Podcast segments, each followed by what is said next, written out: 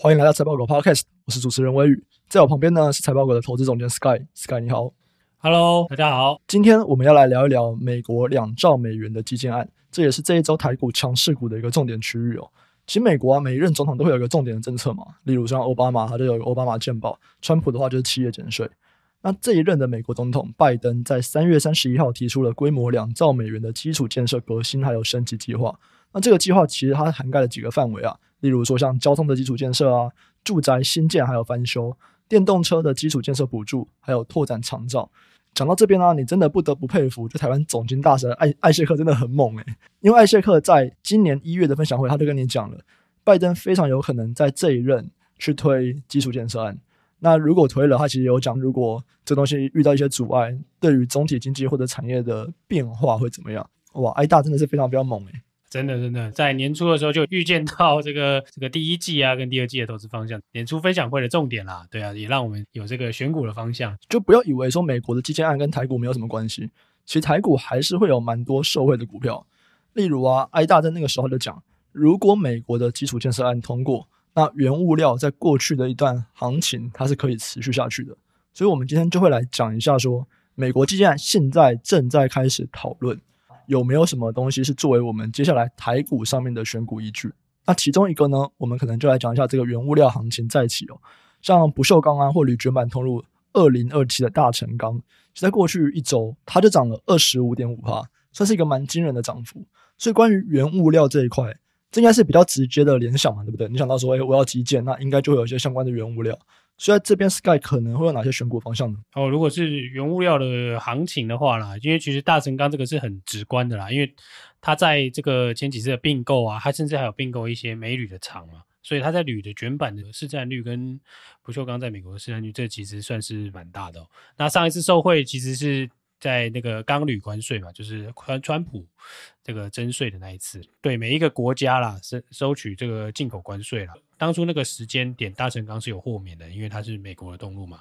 那现在这个时间点又是一个不一样的故事啦，受惠到这个美国基建有巨大的需求嘛，那自然而然的进入到美国，然后在美国的通路上有一定的优势的这个大成钢，在这个行情下啦，会受惠的趋势就对了。那我们如果往后来看的话，相比之下啦，台股其实要我会受惠到美国的这些公司，其实不是这么的多啊。其实大成钢是大大家很直接可以想到，或者是它旗下有个叫大国钢的，所以是这个基建很最主要的受惠股，了对。这可能是第一层嘛。那其实像我们投资，我们可能不一定会直接投资在第一层受惠的股票，因为这些东西都是不管是新闻啊，或者大家很容易直觉想到的，所以我们通常会再往后推。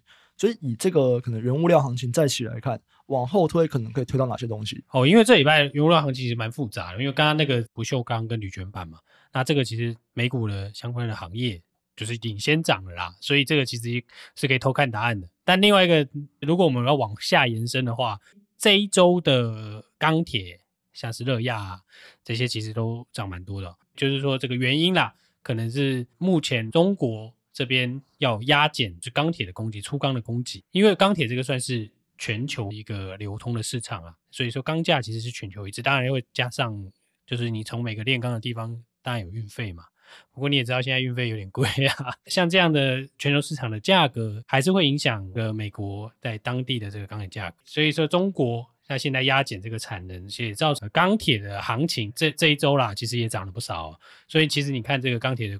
股票其实也涨不少了，当然大成钢也是相也是被归类在这类似钢钢铁类股啊，不过它也是不锈钢。如果往这个来推的话，除了钢铁以外，再往下一层的话，其实钢铁的原物料就是铁矿砂嘛，运铁矿砂的公司可能是会是我们之后。会想要关注的一个类股吧？你说的就是像散装航运这一块，是是是，因为像是铁矿砂这些这类的运行，就是其实都是以这个散装船来运的，而且这个会是用这个所谓的 Capesize 就这种 size 的船啊。以 Capesize 的船来看的话，那其实会是呃，如果铁矿砂行情维持高档的话，那。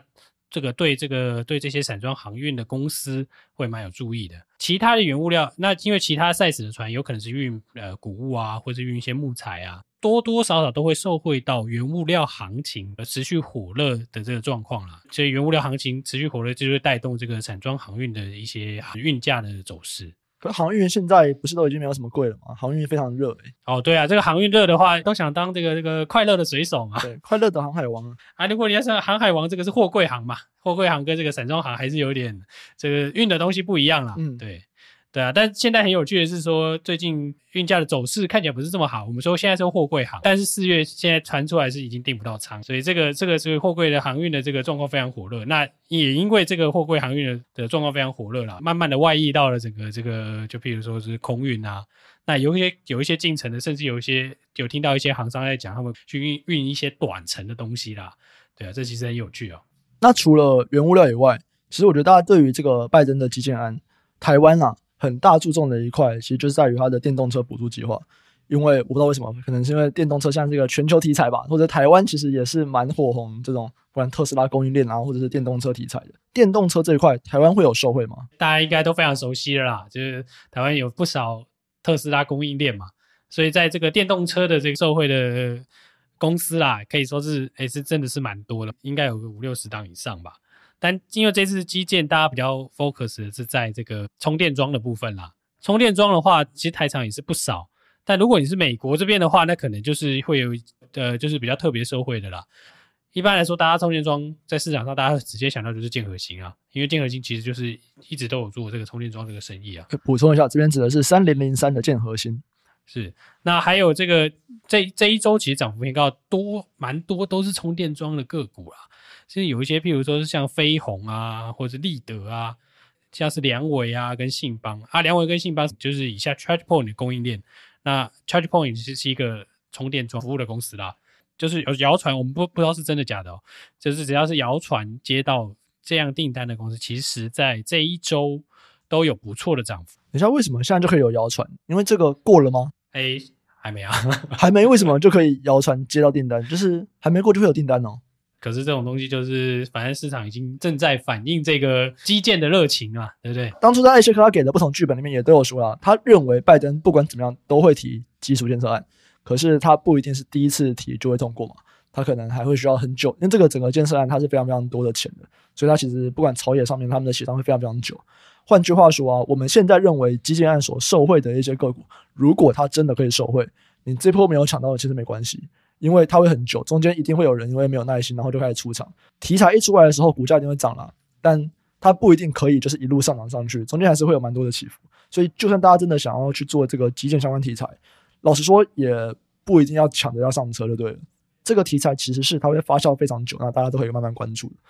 那我们讲完原物料，讲完电动车，还有一个也是我们其实从年初就开始在讲的一件事情，就是关于美国的住宅新建。基础建设案有蛮多的，就是在住宅的新建以及翻修的部分。那我们之前在 Clubhouse 其实讲过蛮多相关的题材。这边 Sky 要不要再补充几个你觉得特别值得拿出来讲的东西？那因为住宅新建及翻修计划，我想掌握到目前美国房市就有一个重点啊，房屋的供给不足嘛，所以才会有新建及翻修的计划。对，之前有在这个 Clubhouse 啊，或是在蛮多场合有提到，是说，哎，这个就是美国有出现这样的状况。所以那台股因为在这一段的供应链其实是蛮多的啦，股票代号是一五开头的这些手工具机的公司是非常有可能受惠到这个美国的房市的这个需求啊。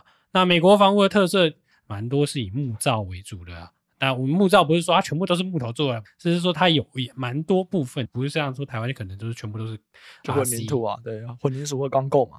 是是是，所以它这边这边会用到许多的手工具机，是我们比较少用的钉枪啊。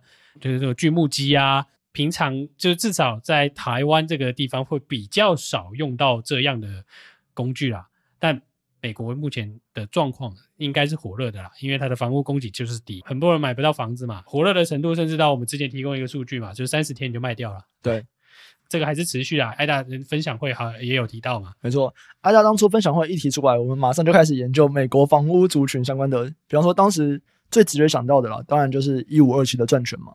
那赚权其实从年初到现在已经涨了三十趴了，对啊，它其实最近一个波段也是涨了一个十四趴。对于这个整个趋势啦，基建案算是一个加速，或者是算是一个可以被大家拿出来讲的一个题材。不过，美国的房屋供给不足这个东西，我觉得已经我们在各个地方其实都讲过蛮多次，它是一个蛮明确的一个趋势。那赚权可能已经涨了三十趴，可其实我们现在手上也还有蛮多类似像赚权，例如说像利肯，对，利肯相对而言。它的涨幅就落后赚权。那我认为整个趋势应该都还是蛮有机会的。简单来说就这样子啦，就是美国的房子他们已经都先卖出去了，啊，卖出去了还没开始盖，啊，你总是要盖的嘛，所以这部分我觉得应该都有蛮多的机会。是是是，所以这个还是我觉得这是一个比较偏中长线的趋势啊，算是中线吧，对啊，因为没有办法非非常 long term 啊，因为目前看就是这个新屋的开工还没有直接还没有上升啦。已经开始慢慢的在蠢动，大家大家都开开始发现这个状况了嘛？我认为啦，大家也不太应该我们讲哪些股票就去买那些股票，因为某种程度来说，整个基建案它相对于，比方说我们刚刚提到的美国的房市概念股，它是很不确定的。这个基础建设案到底会不会过？然后它过的话，它里面的一些内容细项到底会是什么？这边其实，在目前来看都还蛮不确定的。Sky 认为我们要。怎么样去关注这件事情，或者是我们应该关注哪些点吗？呃，是。那基建案其实大家都是对这个里面的内部的一些呃细项，股市已经开始预先反应了嘛。但其实有一个重点是，股市还没有反应加税的案子，因为这个基建案其实是绑加税的。像是耶伦不断的在这个公开场合中提到，不论是企业税，又或是企业所得税，都有可能会提高的。提高这个东西的最大的重点是拿来干什么？就是拿来当做基建的财源。就是你基建总不能丢钱，然后你没有钱吧？钞票也印了蛮久的了啦。嗯，对，所以这个 maybe 可能是未来潜在的会是一个冲击啦。那目前看起来大家是把它抛诸脑后嘛，现在大家就是反映的是好的部分，那不好的部分目前看起来是还没有开始讨论的状况，看起来是没有没有太大的讨论啦。听起来有够危险，就大家只看到好的那一面，可是坏的就是目前都先不管它。这个长期来来看啦，这两个东西是会并行的啦，因为你要丢你要丢钱，你总是要找个地方拿钱嘛。加税会是他们一个，就是这算是一个平衡的策略吧。诶，那你觉得未来它会走向有点像 K 型化吗？加税一定是普遍加税嘛？对，那普遍加税以后，可是有些人可能会受贿，所以没有受贿的就是他单纯的受害。那你有人会走会走向这样的状况吗？比方我们就这样讲，在前两年非常红的科技股，他们跟基建就是没有什么太大关系的嘛。对，那他们一定会受到加税的问题，尤其这些又是龙头。如果今天政府加税，最想拿从谁手上拿到钱？当然就是这些高科技公司，他们就是赚最多钱的。包含说他们的疫情受惠最大，然后他们也是目前这个 S&P 500市值最大、获利最大的那几间公司，也都属于科技公司。会不会这边其实会造成比较强的一个压力，就是在获利上面？因为我说实在，我对这个东西，我目前也只有以报章杂志，譬如说彭博的报道啊，或者是这种 Financial Times 或是 Wall Street Journal，就是里面的资讯啦。那我也不是很很确定说他目前最后定案的状况是什么，但看起来就是看起来就是对美国企业加税应该是蛮明确的。以前有出现过类似的状况了，那就是某一些企业就移到加拿大了。哦，例如什么？我记得之前好像是汉堡王吧，还是哪一家？汉堡王不是美国，对，应该说他把他的企业总部移到比较低税率的，但这个地方我不是很确定。记忆中有出现过这样的状况了。对，那它是符合就是税务的考量。嗯，所以以上大概就是我们对于这个美国拜登基础建设案的一些讨论。那当然，我再讲一次哦，这个讨论都算是蛮前期的啦。之后不管是有新的时程上的 milestone，或者是在一些内容上面的细节，其实那些东西出来以后都会还会再有调整。只是看起来目前市场已经对于几个大方向，因为基建案可能的几个大方向市场就开始在反应了。这边的话，操作上面就会比较需要谨慎一点点嘛，因为其实整个东西都还很不确定。到底会不会过？然后什么时候过都还不确定。但他可能，你基础建设案绝对不会是说，我说我要建设，然后三个月、六个月就建设完。它还是一个比较长的一个期间啊。那中间在整个朝野在协商的过程中，也会是一个很长的期间。所以大家投资人如果现在觉得它偏高，我觉得朝野在沟通的过程中，可能股市还是会有点没有耐心的。对，是呃，多数的内容啦，看起来都是长期的嘛，包含这个电动车这个政策的这些细节，因为定的 milestone 是到二零三零年嘛。对，其实是还还蛮久的了。嗯，对，对，所以这个很难说，就是说它到底是什么时候才会释放释放这一个真正的这个钱出来，大家来去做投资啦。呃，我觉得对大家在投资上来说啦，就是目前看起来真的就是在反映这个利多消息。下一段会不会出现真正的获利？那我们还要就是要看这个中国人的手法是落地嘛，这个东西什么时候落地啦？这个时间还还是有待这个我们持续的观察追踪啊。嗯，好的，那以上呢是我们今天的讨论。接下来我们来回答一下观众的提问哦。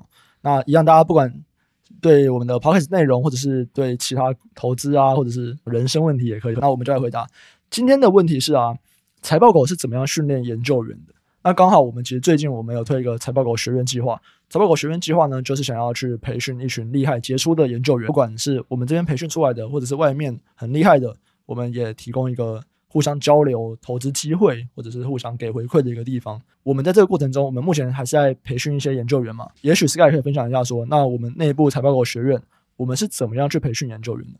那这个地方呢，我哎，我们粗略讲好了啦，因为这个很细的细流，跟可能不知道要讲多久。但其实我们粗略的方向其实很简单嘛，就是以希望以我们这个以我们的角度啦，以我们角度去训练这个研究的人才。所以说，那会会是以这个一开始会以内训的一些计划为主啊。我们认为啦，这是一个成功的研究方式，或者我们认为是比较好的 case study。那来给大家就就是我们这个学员计划的学员，就等于是内部的训练课程嘛。其实就是希望达到的一个点是说，哎，我希望你能就是独立的去思考这投资的这个东西。那在产业研究上也是希望能独立的完成的一个研究。研究的过程中，其实重点就是有没有人给你 feedback 嘛。所以其实我们有蛮大的一个重点就是我们会给你定期的 feedback 啊。所以你这样子还可以修正你的错误嘛。因为投资毕竟就像是打牌一样嘛，这这是一个错误的投资决策，但你不一定会亏钱哦。嗯，因为运气还是在很大成分嘛。是，你有可能就是真就就像那个、啊、你设备标一样，有可能赚钱。尤其股市，呃，我们在讲过去两年啊，你要赔钱也是蛮困难的。老实说，不过这个股市还是看大家投资这个东西，不一定是股市啊，投资这个东西还是看长期嘛。所以你你的这个出发点到底是不是正确的？你有没有办法在这个长期的这个股市的这个波动里面？然后能够就是稳定的获利，我不敢说你会赚大钱啦，但至少你不会赔钱嘛。怎么样去培训你这些思考的这些过程，就是研究员训练的重点的，对了。大概就是三个主要的大方向了。第一个就是说，如果我们今天已经给你一个标的，你有没有办法去深入研究这个标的它的一些投资机会，它的一些潜在的风险？这第一个。如果已经有一个特定的标的，再来可能会给一个产业或者是给一个议题，有没有办法去抓到这个产业或者是议题它的 key point 在哪里？那它可能过去的几个重要的转折。产生这个转折的 key factor 可能是哪一些？那未来可能又会有哪些 key factor？可能又会有一些新的变化。那最后当然就是你有没有办法自己去独立的找到这些议题？比方说我们刚刚提到，当 I 大他给一些数据之后，我们马上就会知道，那美国房市概念股会是接下来的一波重点。这个这边已经是 I 大已经直接丢给我们一个非常好的一个题材了。如果是自己研究员，他有没有办法自己去找到一个类似这样子的一个方向？那以上可能就三个我们主要在训练的方向，那就是透过刚 Sky 讲的，我们会有一些非常大量的回馈啊，会有非常密集的讨论，然后也会有很多交流啊，不管是内部的或者是我们外部请很多研究员，请很多经理人，甚至是请公司的发言人过来跟大家做交流。那这边大概就是主要是我们的训练的模式这样。好，所以以上大概就是对于观众的这个提问啊，财报狗或者是可能比较专业投资人是怎么样在训练研究人员的部分。我们刚刚分享的是我们、啊，因为其实很多业界的。投顾或者是券商的投顾机构，老实说，他们也没有在训练，他们就是直接你就是要写报告嘛，写报告你写不好就是被骂，你就这样子啊，你就是在被骂中成长。好，所以如果对于我们学院计划有兴趣的话，我们正好现在在招募暑期的实习生，可以到财报狗网站或者到我们的 Facebook 去看相关的讯息。